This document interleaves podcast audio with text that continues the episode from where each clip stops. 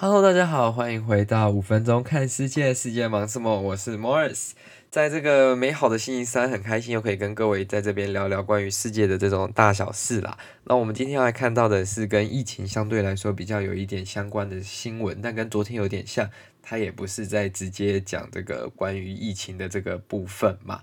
那这是讲到关于荷兰的新闻，诶，好久好像没有讲到荷兰。诶，不对不对，之前讲那个大马的时候，好像有讲到相关荷兰的这个政策要改变的新闻啦。但今天要讲到的是在疫情下面的阿姆斯特丹。那因为现在这个冬天还没有过去嘛，那相对来说，在这个欧洲的疫情还是蛮严重的，而且还是一直在延烧嘛。那各个国家各个县市政府的首长都很努力的想要尽快的把这个疫情控制住，然后尽快让大家生活比较正常一点嘛。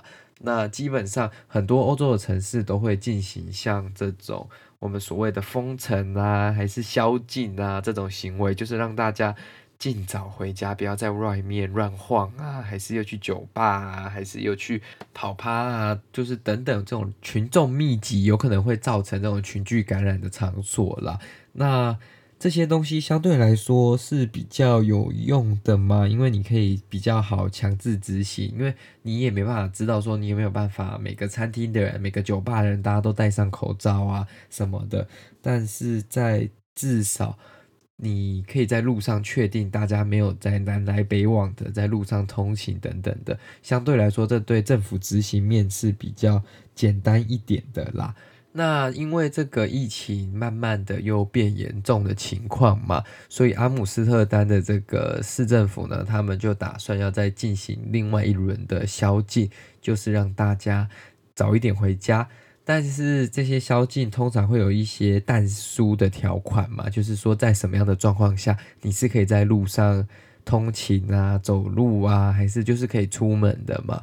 那这里这个阿姆斯特丹的这些居民，这些荷兰的居民呢，他们就想出了非常有创意的方法，能去逃避掉政府这些宵禁。那有两个方法是比较常、比较多人去运用的啦。第一个就是。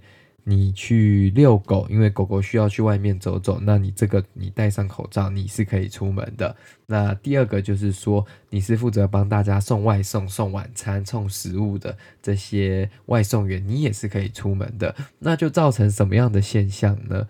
但讲到现象之前，我觉得要先来关心一下这个宵禁在阿姆斯特丹的背景嘛。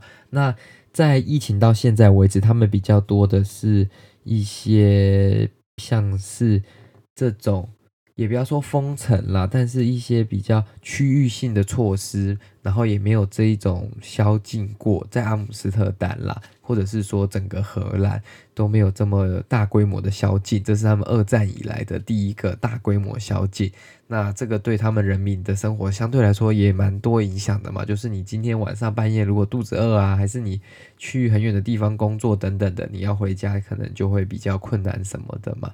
那刚刚讲到的有两个例外，那其他的当然是，呃，还有很多例外嘛，就是紧急救护啊，还是你要去上班啊，你要去执行某些工作，这些都在例外嘛。但是那两个是人们比较容易可以去参与或者是假装的嘛。那造成什么样的现象呢？造成了很多人就去报名当 Uber Eats 的那一种外送员嘛。他们为了就是要拿那一套 Uber Eats 还是各个外送平台的制服跟那个。相关设备，那他们在路上如果被警察或者是各个单位拦下来的时候，他们就可以说：“哎，我其实是在送外送的啊。”假装一下就说：“哦，我只是还没接单啊。”那这样子的话，他们就可以从 A 点到 B 点，相对来说就比较难去被抓到或处罚啦。那更夸张的是，甚至呢，这些厂商呢。还有一些，应该说不是这些外送厂商了，有一些其他的厂商，他们也在贩卖这种相关的设备嘛，那种保温箱啊，还是外套啊，他们就是把它当服装品牌那个概念来卖。反正你们有需要嘛，那我们就去做一批长得像这个样的衣服，你也不用真的去当外送员，你也不用假装你是外送员，你只是穿着像外送员的那种感觉，也就是你是一个货真价实，应该说完全假的。完全假装的外送员啦。因为前面大家用的是还要去报名啊，要通过这些程序的，那更简单就是你直接去买一买。